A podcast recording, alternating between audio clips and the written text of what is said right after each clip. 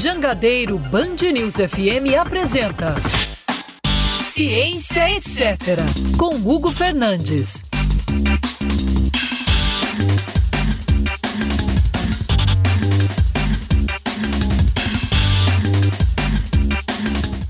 Hoje o papo é sobre vacinas e trombose. Muita gente me perguntou sobre isso. No Instagram, aqui nos canais da rede Jangadeiro. E eu preciso muito, mas muito conversar sobre isso com vocês, porque tem muita desinformação rolando por aí, gente. Mais uma vez, nós aqui tentando tirar da sua cabeça as grandes preocupações e caraminholas provocadas por este mundo de fake news. E que fake news! Agora, Hugo, é... mas calma aí. É fake news essa história de trombose e vacina? Tem a parte que é real e tem a parte que é totalmente exagerada e a parte que é totalmente mentira. E para tirar todas as nossas dúvidas, se vacina causa trombose mesmo, qual é a incidência, qual é a frequência, quais são as vacinas, quem tem que se preocupar, converso hoje com Lucas Anandrés, que é biomédico, mestre em inovação tecnológica e propriedade intelectual pela Federal de Minas Gerais. Durante quatro anos, treinou dezenas de equipes de saúde pública para melhorar a tomada de decisão no combate às epidemias de dengue, zika e chikungunya. E ele também é divulgador científico.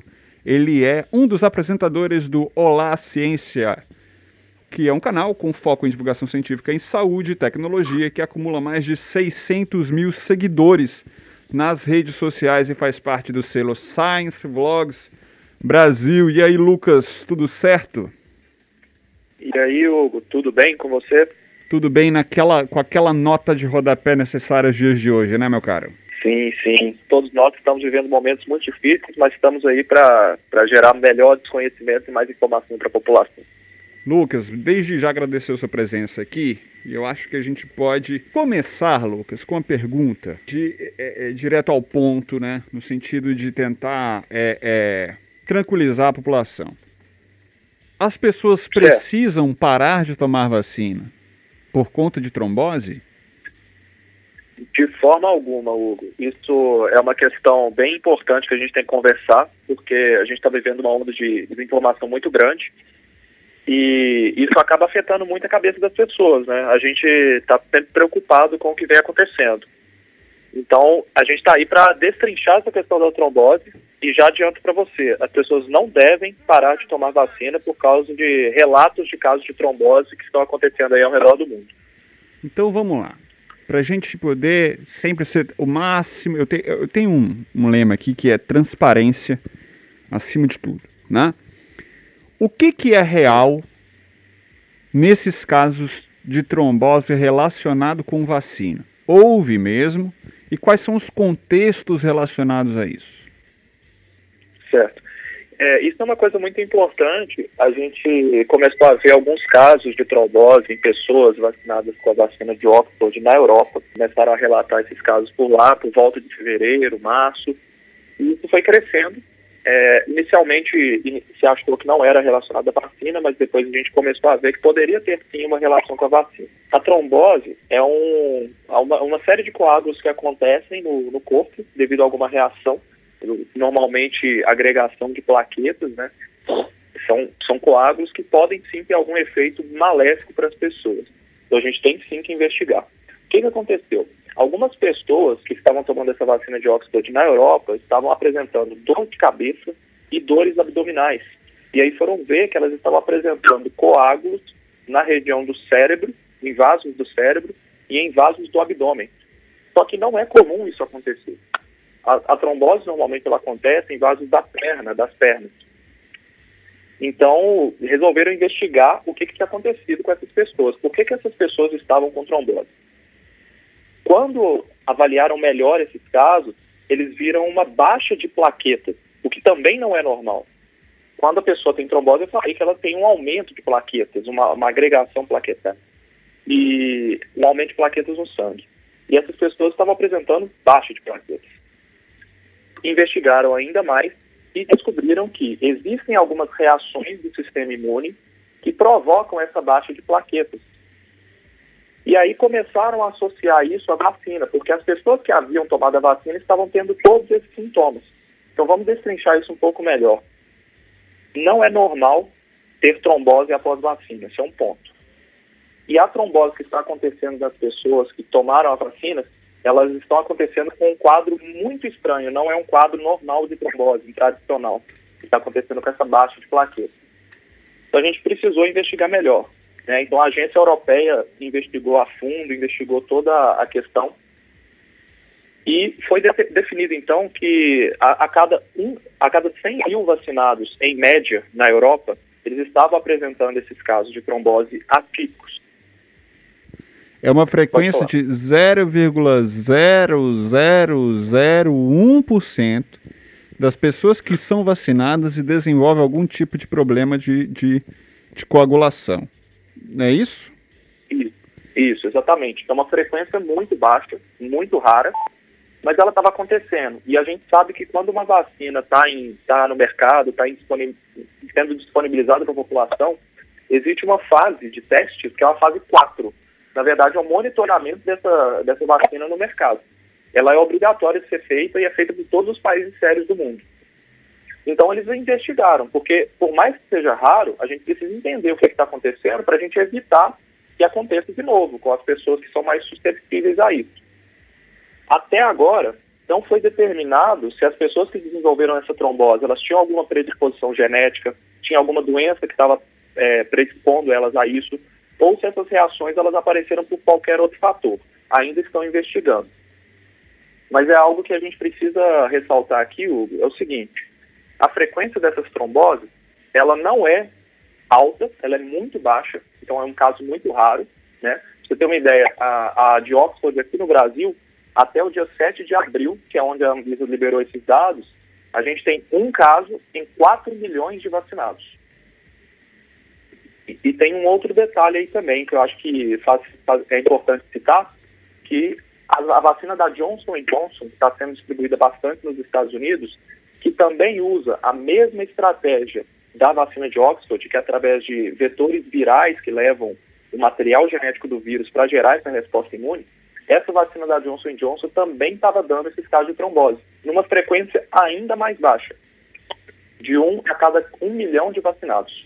O que daria dá algo em torno de 0,00008%.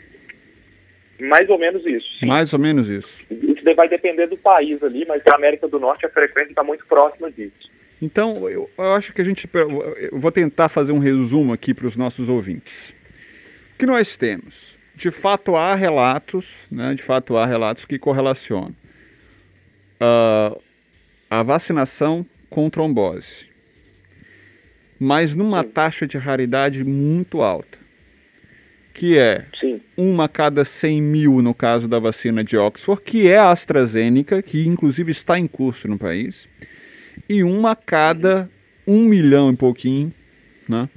no caso da vacina da Janssen, que nós não temos. Uma vacina muito boa, diga-se de passagem, porque é uma vacina de dose única. Né? Uma vacina que, Exato. principalmente num país como o nosso, que a gente está tendo problema de pessoas que não estão indo tomar a segunda dose, é uma vacina excelente. Daí, por mais que a gente fale esses números, Lucas, 0,0001, 0,00008, é, as pessoas, elas têm ainda um, um certo receio, isso desenvolve o receio, porque ela pensa assim, ah, e vai que esse 0,00001 sou eu, né? E eu acho que tem uma coisa importante que a gente precisa passar, que é tá, os medicamentos, isso é inerente ao medicamento, né? Todo medicamento ele vai ter essa, essa, esse potencial, não é isso? Isso. Nenhum medicamento ou vacina ele vai ser isento de riscos. E isso é importante a gente falar porque tem que ser colocado na balança os potenciais riscos e benefícios de cada um. Então, a gente, quando faz essa análise, eu entendo perfeitamente as pessoas preocupadas e tem que se preocupar mesmo, afinal a gente está vivendo um momento em que a ciência ela é muito importante e está mais próxima do povo, né? Então as pessoas é legal que elas se interessem por isso mesmo, acho que super relevante. é, mais as pessoas precisam entender qual que é o risco de você desenvolver trombose a partir da Covid, que é o, a coisa que nós estamos tentando resolver aqui. Né? Então, quando a gente coloca na balança o risco de você desenvolver trombose com Covid, a gente está falando de um risco não mais de um caso a cada 100 mil, a gente está falando de um caso, é, de 12 casos a cada 100 pessoas. Então, a gente está falando de pelo menos 12% de risco de desenvolver trombose quando você pega Covid. E considerando a situação nacional de transmissão da Covid hoje, existe uma chance muito grande de uma pessoa aleatória pegar Covid, por N motivos, mesmo aquela pessoa que se protege, porque o vírus está circulando muito. Então, se a gente coloca muitas pessoas sob esse risco de pegar Covid e um risco muito alto de desenvolver trombose a partir da Covid, a gente começa a entender que o risco da vacina ele, ele é muito, muito baixo mesmo. E os benefícios que ela pode trazer é, são muito maiores. Então essa balança fica muito tendenciosa para os benefícios e não para os riscos da vacina. Ô, ô Lucas, eu vou fazer aqui uma analogia, tá? Imagina você está na piscina, você está de frente para uma piscina que não tem água, uma piscina gigante, ok? Imagina uma piscina olímpica. Dentro dessa piscina estão 100 mil bolas. 100 mil bolas, ok? Uma delas, eu vou jogar uma bola lá, são 100 mil bolas azuis. Eu vou jogar uma bola no meio dessa piscina, uma bola vermelha. Essa bola vermelha representa o risco de alguém é, é, ter um problema de trombose sendo vacinado uma bolinha vermelha em 100 mil bolas azuis numa piscina. E aí eu chego para você e falo o seguinte: você vai pular nessa piscina, porque pulando nessa piscina você se salva. Imagina que tem um incêndio aí atrás de você. Você se salva.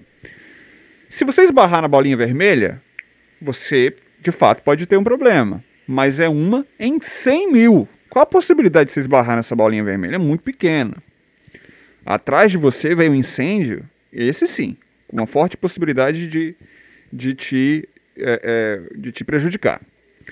Numa outra piscina, existe uma, uma, uma, uma piscina olímpica também, e 100 mil bolinhas igual, azuis. Só que aí eu coloco 16 mil bolinhas vermelhas.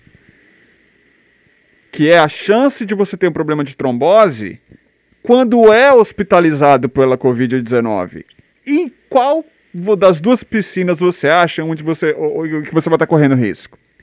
Né? Estatístico. Obviamente que é na piscina que tem 16 mil bolinhas em 100 mil. Então, é, é, isso, pessoal, esse tipo de risco estatístico, né, na casa dos 0,00000, é o risco que você assume quando você toma dipirona, quando você toma, quando você toma um, um, um, um, analgésico, quando você toma um antitérmico. Quando você... é, não é isso, Lucas? Sim, com certeza. A gente, essa analogia foi muito boa porque o fogo no nosso país ele está crescendo. Então a, a, o, o fogo vai alcançar a gente se a gente ficar parado. A gente precisa pular na piscina. A gente só tem que escolher, então, se a gente vai preferir pular na piscina em que não tenha vacina que a gente está sujeito a pegar Covid, com risco de hospitalização aí e um risco de desenvolver trombose pode chegar a 16, 21%, ou a gente toma a vacina, se protege do fogo e da Covid, com um risco muito baixo de desenvolver trombose. É, mesmo assim, Hugo, essas, essa, essas analogias, elas às vezes não são suficientes para convencer as pessoas a tomar a vacina com base nesses riscos, né? Então, eu sempre falo e a gente tem que. Essa fase de, de monitoramento das vacinas, ela está sendo muito bem feita, até porque a gente está pegando esses casos né, de, de trombose.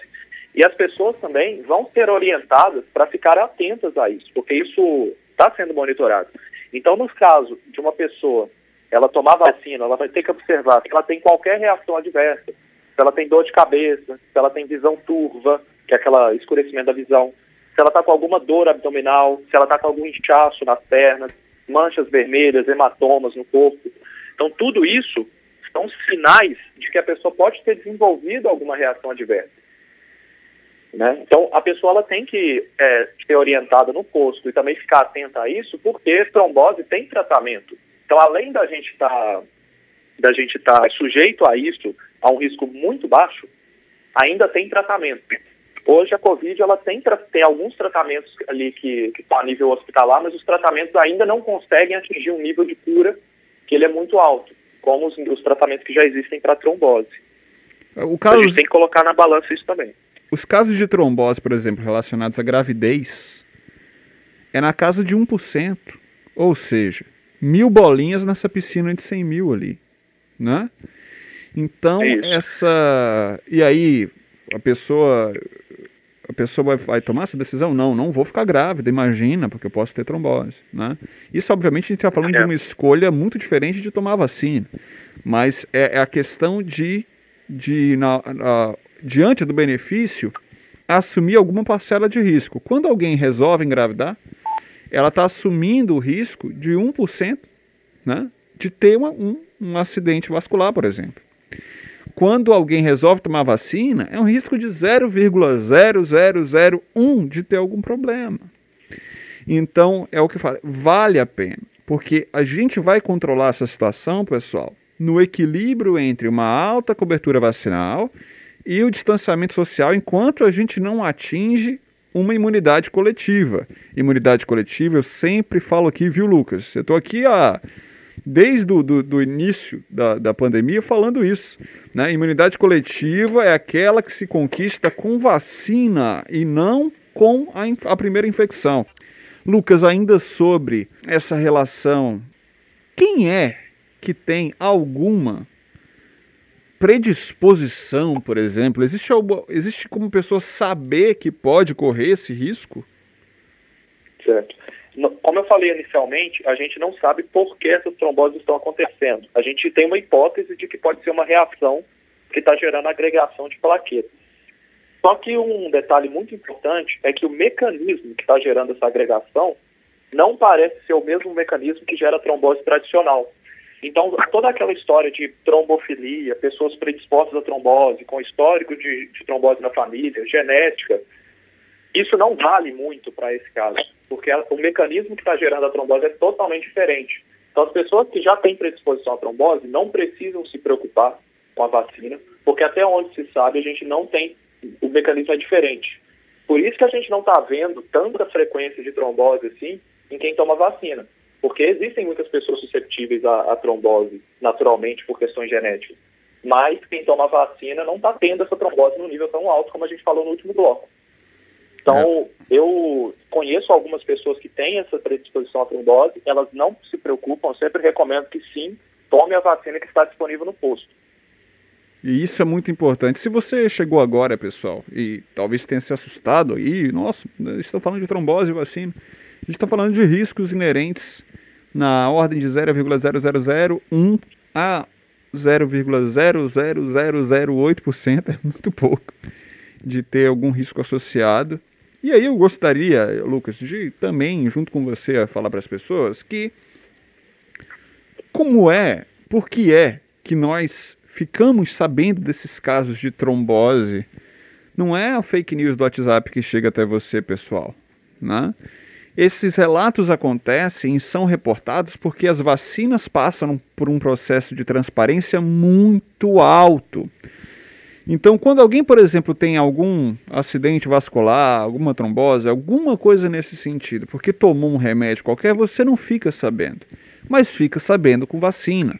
Porque o processo de vacina ele tem que ser extremamente transparente. Tanto é que quando os relatos começam a aparecer, o que acontece, uh, e já aconteceu em outros países, é a suspensão. Por quê? Porque essa vacina não serve. Não. Vamos suspender, entender qual é de fato a relação. Se tiver como corrigir, corrige e vamos para frente. Porque a ideia é transformar esse 0,0001% num número cada vez menor e próximo de zero. Só que isso não acontece com outras formas de, entre aspas, tratamento. Eu sempre falo aqui disso, né? Não existe tratamento preventivo nem precoce para Covid-19. Então o que nós temos é relatos associados ao uso indiscriminado de cloroquina, ivermectina, relatos de morte, que a gente não tem como monitorar, embora eles apareçam, mas não há uma relação entre os relatos de mortes que acontecem num número muito maior, mas absurdamente maior pelo uso de kit Covid, com, o, com a suspensão desse uso. Por quê? Porque não há um monitoramento como há no caso das vacinas, que é por órgãos nacionais e internacionais, não é, Lucas? Sim. É, quando você toma uma vacina, o seu nome vai para um registro de pessoas vacinadas. E qualquer coisa que você tenha, por exemplo, um AVC, um infarto, uma trombose, quando você der a entrada no hospital e eles fizerem esse cruzamento de dados, vão entender que você teve alguma reação que possivelmente pode ser relacionada à vacina. Então isso vai ser investigado. Então é feita toda uma análise epidemiológica, uma, um agente de saúde normalmente liga, os próprios médicos e, e, os enfermeiros do hospital vão relatar o caso com detalhes para a Anvisa, porque ela tem um registro de monitoramento de reações adversas que vocês conseguem, buscando esse nome mesmo na internet, é, reações adversas, vacinas, Anvisa, você consegue ver todos. Não estou falando que você vai ver só o seu, você vai ver todos os detalhes de todas as reações que foram, que aconteceram por causa das vacinas. E essas reações são normais, tem dor no braço, dor de cabeça, dor no corpo, e muitos casos, é, e, e os casos são raríssimos de reações graves. A gente não precisa realmente se preocupar. Agora, com relação à restrição que você falou, né? Alguns países têm essa opção e eles fazem como se fosse uma correção. Igual teve um acidente aéreo, por exemplo, e você vai corrigir os problemas que geraram aquele acidente. Então, eles querem reduzir ao máximo o risco de que tenha trombose. O que, que alguns países fizeram? Na Dinamarca e na Noruega, por exemplo, em que o risco de trombose ele foi um pouco maior do que na Europa em geral, eles restringiram totalmente a vacina de Oxford. Por quê? Porque eles têm outras vacinas para dar. Então, para eles é mais tranquilo dar outras vacinas. Já a França, ela restringiu a vacina apenas para pessoas abaixo de 60 anos. Os idosos que não apresentaram essas reações, eles continuam tomando vacina de Oxford. Essas reações, acho que eu não, não cheguei a falar, elas foram muito comuns em mulheres de 30 a 60 anos. Muito comuns, né, é, corrigindo, né? Elas foram raras, mas elas foram mais comuns em mulheres de 30 a 60 anos. Ou seja, das raríssimas então, vezes que isso aconteceu, né, nessa ordem de 1 a 100 mil, boa parte delas aconteceu com mulheres entre 30 e 60 anos. Se eu não me engano, depois de duas semanas da primeira dose. Aliás, dentro de duas semanas Até... depois da primeira dose. Isso. Exatamente. Então, se você sabe isso, você tem ideia de quem deve, quem pode, né? Se você tem outras opções e pode restringir, você escolhe restringir essa faixa etária para tomar outras vacinas e mantém a vacina para a faixa etária de 20 a 30 e, e acima de 60 anos. Isso quando a gente tem outras vacinas, né, Lucas? Isso, exatamente. Aí vão me perguntar, poxa, por que, que o Brasil então não restringe a vacina de Oxford e deixa só a Coronavac? Primeiro, a nossa taxa de trombose aqui no Brasil foi extremamente baixa, então pode sim ter a ver com o fator genético, pode ter a ver com o fator ambiental da Europa, que foi maior lá. Lembrando, aqui foi um em 4 milhões de vacinados. Na Europa foi um em cada 100 mil. Será que os riscos da gente desenvolver essas reações em um em 4 milhões de vacinados, que a gente consegue tratar isso, valem a pena a gente tirar a vacina, é, cortando completamente os benefícios que a gente pode ter, considerando que a gente tem só Oxford de Coronavac, talvez a decisão seria diferente se a gente tivesse vacina da Pfizer, da Moderna, da Johnson, da Sputnik circulando aqui no Brasil. Você... Mas como a gente só tem algumas opções, essa decisão se torna um pouco mais difícil. Você falou uma coisa que é muito importante a gente ressaltar. Quando a gente está falando de trombose, não são pessoas que morreram não, tá, gente? Que ainda, ainda cabe lembrar é. isso aqui. A gente está falando de uma taxa de 0,0001% em média na Europa, e aqui no Brasil parece ser menor, de pessoas que tiveram algum problema de trombose. E que trombose tratável. A gente precisa lembrar claro. que ainda morrem mais de 3 mil pessoas por dia no Brasil.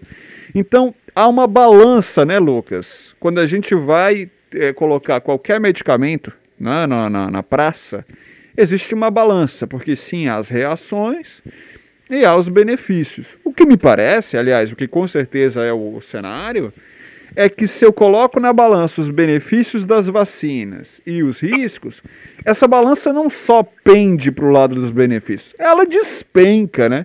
Ela chega a quebrar a balança, assim, porque não, é, é, é incomparável o que você tem de benefício com os riscos potenciais que são tratáveis. Ao contrário, veja o que eu vou falar agora, ao contrário da Covid. Em termos, obviamente, eu estou falando aqui em termos preventivos e precoces, enquanto uh, a gente sabe, claro, que existe uma maneira de você se infectar com Covid, inclusive ser hospitalizado e sair dessa hospitalização. Que é como? Com o kit intubação, que esse está faltando no Brasil. Que são os remédios anestésicos necessários para que você seja intubado da melhor forma e saia daquele processo. Que é o seguinte: eu vou te intubar, porque eu vou deixar máquinas fazendo com que o seu corpo é, se mantenha para produzir imunidade suficiente para lutar contra aquela doença. É isso que é a intubação, pessoal. Então, isso a gente não tem no Brasil. Então, por favor, gente, por favor, é só trabalhar os números, tá? Entre você correr um risco baixíssimo de ter um acidente de trombose tratável e correr um risco alto, que a gente sabe que é de em torno de 15% para ser hospitalizado, e a gente sabe que a hospitalização no Brasil está cada vez mais alta, cada vez atingindo faixas etárias menores, e com índice de morte, um dos maiores índices de morte do mundo Principalmente nessa situação de a gente estar tá com dificuldade de, de, de, de, de, remédio, de insumo, gente. Tem, não tem insumo para intubação. Tem gente sendo intubada sem anestésico. Se dá amarrada na cama, só. Então, é, pode falar, Lucas. Nesse assunto, é importante a gente lembrar também que existe o risco do colapso, da gente não ter leite suficiente, em que a mortalidade, o risco de hospitalização aumenta muito quando a pessoa está esperando um leite UTI e ela não pode ser tratada. Então, a gente está trocando esse, é, se a gente se preocupar com a vacina, né, se preocupar em, em, em, tomar vacina por causa de trombose, que é um risco baixíssimo, deixar de tomar, a gente está aceitando esse risco de hospitalização alto e esse risco de morte muito elevado, que é o da Covid, por uma questão de desinformação, porque o risco ele não supera nem de longe os benefícios que a vacina traz, que é justamente foram testadas para isso e, e provados que funcionam para isso, de diminuir esse risco de hospitalização diminuir casos graves, diminuir casos moderados. Será gente... que a gente vai fazer essa troca por causa de uma questão de desinformação? Ô, ô Lucas, e, e, muita gente me pergunta assim, nossa, mas se, se já tem tanta gente vacinada, por que, que os casos continuam subindo? Explica para as pessoas como funciona essa, essa dinâmica, né? A gente tem uma, uma, velocidade de contágio do vírus hoje muito maior do que a velocidade de vacinação. O nosso problema é que a gente não está vacinando numa velocidade que o Brasil consegue. Isso eu quero deixar claro aqui, tá, pessoal? Não é que o Brasil tem muita gente e por isso é, a gente não consegue é, a, a alcançar uma velocidade boa. Não, o Brasil já, já chegou a vacinar 4 milhões de pessoas por dia. E a média dele é um milhão e pouco. 4 é recorde. Mas se ele se esforçar muito, ele chega a 2, de boa, tranquilo, tranquilo. 2 milhões de pessoas por dia de boa. O que não tem é vacina.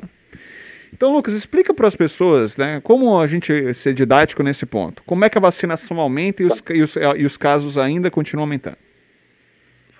Tem isso que você falou, né, da gente não ter vacinado tantas pessoas quanto a gente poderia vacinar se a gente tivesse essas vacinas disponíveis. É bom lembrar que o, que o Brasil é exemplo em vacinação, está perdendo este posto para outros países, que a gente tem visto aí.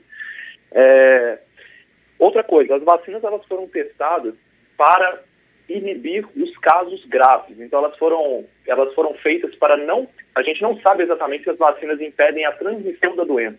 Todos os experimentos elas, eles foram testados para que as vacinas diminuam a hospitalização, dando suporte para o sistema de saúde. Então, as pessoas vacinadas, elas acabam tendo uma redução de hospitalização mas a gente não sabe se elas param de transmitir o vírus. Isso não está definido ainda. E outra coisa, quem está se infectando normalmente hoje no Brasil, a gente tem visto, né, são as faixas etárias mais jovens. que continuam sem vacinação. Elas não estão sendo vacinadas. Então, o vírus continua circulando. A velocidade que a gente está vacinando está aquém da nossa capacidade. Então, a gente tem muito espaço ainda para o vírus crescer no Brasil. A gente está em torno, eu não estou com os números aqui, mas até onde eu vi, tinha pouco mais de 20 milhões de vacinados com a primeira dose. Não tenho certeza agora dos números. Mas a primeira dose por si só, ela não dá proteção total. A gente precisa vacinar com a segunda dose, esperar pelo menos 14 dias da segunda dose para ter a proteção que a vacina foi testada para isso. Então existe uma, uma quantidade de pessoas susceptíveis absurda no Brasil pessoas que podem ter a doença, que podem adoecer e, e vir a óbito e se hospitalizar. Então, a gente ainda não vai ver efeito da vacina. A gente começaria a ver algum efeito da vacina quando 70%, 80% da população começasse a ser vacinada. A gente isso, a gente veria redução dos casos. A gente, o que a gente está vendo é um pouco de, começam a aparecer agora, né? Um pouco de diminuição de hospitalização em idosos, um pouco de diminuição de, de hospitalização em pessoas acima dos 65, 70 anos. Isso é normal, pois as pessoas já se vacinaram. Então, a gente está sim vendo efeito, só que esse efeito ainda não é suficiente para suprimir a transmissão. No momento atual, o que suprime a transmissão é isolamento social, máscara, principalmente uma boa máscara e ventilação de ambiente. Medidas de segurança, porque a gente sabe hoje que o vírus ele se transmite por gotículas que são eliminados ali próximos de um do outro, e também por aerossóis, que são gotículas muito pequenas que acabam pairando em ambientes fechados e são inaladas. Então você está indo num supermercado, numa farmácia, no ônibus, se proteja, porque a gente ainda está tendo muitos casos de pessoas que estão usando máscaras ruins ou não estão usando máscara direito e estão se infectando. Inclusive, então, eu vou, eu não vou... adianta a gente ter vacina só. A gente precisa ter uma medida coletiva de isolamento, máscara e ventilação, mais vacinas. Inclusive, eu vou aproveitar aqui e, e não é, eu acho que é a quarta vez que eu falo isso aqui. Máscara boa, pessoal, é PFF2. É aquela máscara azul bico de pato. Só toma cuidado que tem muita gente vendendo coisa errada aí, tá? PFF2 Hugo é muito cara. Fui ver é de 90 reais. Pessoal, vocês vão encontrar de 90 reais. Só que vocês encontram de 2,70 também. Na internet. Vocês vão olhar, vocês vão é, acessar um link que é pff para todos.com.br pff para todos.com.br você pode fazer essa compra pela internet quantas máscaras você quiser. E lá no meu Instagram arroba Hugo Fernandes Bio e no Olá Ciência também existe é, um tutorial para você usar e reutilizar a sua PFF2 Inclusive, se você está no YouTube agora, está no Facebook, vocês estão me vendo com uma PFF2, ok? Então, é, isso é muito importante. E a gente precisa ainda hoje ressaltar isso. A gente precisa ressaltar que o, a Covid, sim, é transmissível pelo ar, tá? Uh, só fazendo uma atualização sobre os números, Lucas, nós temos 33 milhões de vacinados até agora. E ainda, infelizmente, né, é, uma taxa de morte que está ali. Ontem nós tivemos um, uh, 3.321 mortes, uma média móvel de 2.800. É muita coisa, é muito Sim. triste. É, o que o Brasil está passando, ao todo são 378 mil vítimas fatais. E o que eu vejo aqui olhando para os gráficos, inclusive é, é, analisando um, um, um post feito pelo Isaac Schwarzhaupt, que teve aqui com a gente também, né, modelando as estatísticas para a Covid, é uma tendência a uma estabilização, mas uma estabilização para cima, que foi aquilo que a gente viveu ano passado, quando o pico das nossas médias é, é, de morte era mil. O que, que eu quero dizer? A gente atingiu o pico ali algo em torno de mil, mil mortes por dia. E aí a gente ficou mil, mil, mil, mil mais ou menos de junho até agosto nessa história aí. Até agosto. Né, do começo de junho, para ser mais exato, pessoal, no final de maio, do final de maio, né, ali, ali em torno do dia 28 de maio, até o dia 23 de agosto. cravando mil todo dia. E o que está acontecendo agora? Os quantos casos voltam a subir? Em novembro, e sobem alucinadamente, a gente atinge um pico histórico de 3.800 mortes agora, esse mês de abril, por dia. E o que está acontecendo é que nós estamos cravando 3 mil todo dia. Então, se a gente estabilizar essa, essa, esse 3 mil da forma como a gente estabilizou ano passado, a gente vai perder 3 mil pessoas por dia de abril até julho, agosto. Se, se, se manter essa mesma tendência, né, Lucas? É, isso é uma coisa assustadora mesmo. Eu sempre trabalhei com esses gráficos, igual a gente começou falando, né? Não sei se todo mundo estava aí no primeiro bloco. Eu trabalhei muitos anos com epidemias de dengue e o conhecimento é muito parecido. Então, quando eu olho esses gráficos, a gente já consegue enxergar um pouco da tendência para frente, fazendo alguns cálculos e alguns modelos. E o que a gente está vendo hoje na verdade, são três cenários possíveis, porque todo modelo ele tenta planejar o futuro baseado em premissas. Então a gente tem algumas premissas que vão gerar três cenários. Então a gente tem um cenário que é o esperado, que não deveria ser esperado, mas a gente acha que vai acontecer isso. Deve, depende de nós mudarmos isso. O cenário esperado é a gente ficar nessa estabilização de 3 mil óbitos diários por alguns meses, no mínimo dois. Então a gente está falando aí de praticamente 200 mil vidas perdidas em dois meses, assustador. Isso se ficar do jeito que está. A gente tem um cenário ainda pior que deve acontecer caso essas reaberturas que nós estamos vendo no país continuem acontecendo. Eu moro em Belo Horizonte, estamos aqui em Minas Gerais, estão reabrindo em um cenário catastrófico porque nós estamos com muitos casos, como você acabou de falar. E a Covid, ela não tem limites, não há limites para a Covid. A Covid é uma doença infecciosa que normalmente se transmite para uma, duas pessoas para cada infectado. Então a gente está falando de um crescimento muito rápido. Se essas reaberturas se mantiverem no patamar que nós estamos e a curva começar a subir, não tarda para a gente chegar em 4 mil, 5 mil mortos por dia. Então é um cenário horroroso que eu não quero vivenciar, porque com 3 mil a gente já vivenciou o colapso. O que seria 4, 5 mil mortos? Então a gente deve sim proteger para que isso não aconteça. E a gente tem um possível cenário, que é um cenário otimista, que a gente aumenta as restrições e essas restrições são bem feitas. Então a gente está fazendo o quê? Sugerindo que se façam fechamentos sérios, lockdowns, fechamentos totais, em que as pessoas ficam em casa, mas também com um auxílio decente. Não dá para a gente pedir para as pessoas que precisam trabalhar ficarem em casa com um auxílio de 100, 150 reais, 200 reais. Isso não é suficiente para sustentar um filho, sustentar a si próprio. A gente sabe disso. Então, o que a gente pede é que se tenha melhor, um melhor, um melhor olhar sobre essas pessoas, que haja uma fiscalização melhor sobre quem deve receber esses auxílios e orientar nacionalmente esses lockdowns. Porque não adianta uma cidade decidir por um lockdown e as vizinhas ali da região metropolitana ficarem abertas, porque elas vão sobrecarregar o seu sistema de saúde e depois levar para essa cidade. Porque então a gente... a gente precisa de coordenação no mínimo regional. Precisa lembrar que o Brasil é um país de alta circularidade. Por isso, quando há né, essa pressão por um, por um fechamento, medidas restritivas no, em caráter federal, é porque os números eles são sobretudo federais. Eles oscilam muito pouco entre cidades, tá, pessoal? Isso é muito importante falar, tá?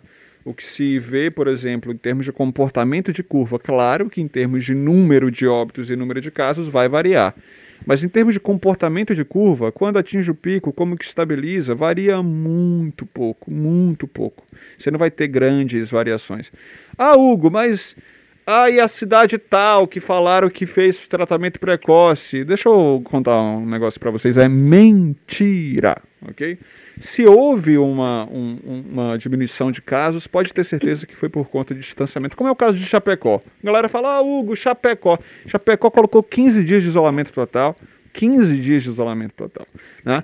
Ah, o Itajaí. Itajaí não tem estabilização. O Itajaí é uma das, das cidades com maior número de vítimas por Covid proporcional dentro do estado de Santa Catarina, a região de Itajaí. Né? Então, é, é, é, tem muita coisa que, que de fato tem benefício e foi por conta de distanciamento rígido barra vacina. E tem coisas, porque sim, há, há cidades, principalmente com muitos idosos, que já, você já tem a maior parte da. Maior parte não, mas uma boa parte, ali, 20, 25% da população vacinada, você já tem uma estabilização, inclusive uma queda de curva. Mas é, é, não é o caso para essas é, Porto Feliz, Chapecó, Itajaí. Ou é baboseira pura, ou os números são reflexos de medidas restritivas, né, Lucas? Sim, a gente consegue ver isso aqui, mais de perto aqui de onde eu estou, o caso de São Lourenço, que foi uma cidade muito falada aí sobre que distribuiu esses kits de forma disseminada com a população, não restringiu. E a gente tem visto aí os casos aumentando descontroladamente, as hospitalizações também em alta. E infelizmente, queria muito que funcionasse, mas infelizmente a gente tem visto pela ciência e pela observação prática que não funciona. O que estão tentando fazer é ludibriar pessoas, às vezes com enriquecimento ilícito, porque a gente sabe que existem médicos sim que enriquecem com isso, fazendo consultas. É o, o, o argumento é sempre o mesmo eu vou te contar, eu vou te dar algo que ninguém te conta, que ninguém te dá. E acaba, infelizmente, ludibriando algumas pessoas que acreditam é, nessas coisas. A gente tem visto aí durante meses, tanto que o mundo abandonou esses tratamentos há muito tempo, e só no Brasil e em alguns países latino-americanos a gente tem discutido isso. Lucas Anandres, biomédico, tem feito um trabalho incrível no La Ciência ao lado de Guilherme Ximenes, mais de 600 mil inscritos no YouTube, um dos melhores canais de ciência no YouTube, não tenha dúvida disso, e tem ganhado um destaque absurdo na, na disseminação de boas práticas e, né, e de verdades, sobretudo, de uma forma super bacana, super positiva lá no no YouTube, Olá Ciência, um dos canais do Science Vlogs Brasil. Não só YouTube, né? Também no Instagram, acompanha lá, arroba Olá Ciência. Lucas, muito obrigado mesmo, cara, pela sua participação. Espero que você é, esteja aqui mais vezes. E, e para vocês que estão aí nos ouvindo, sigam o Lucas Anandres nas redes, Twitter, Instagram.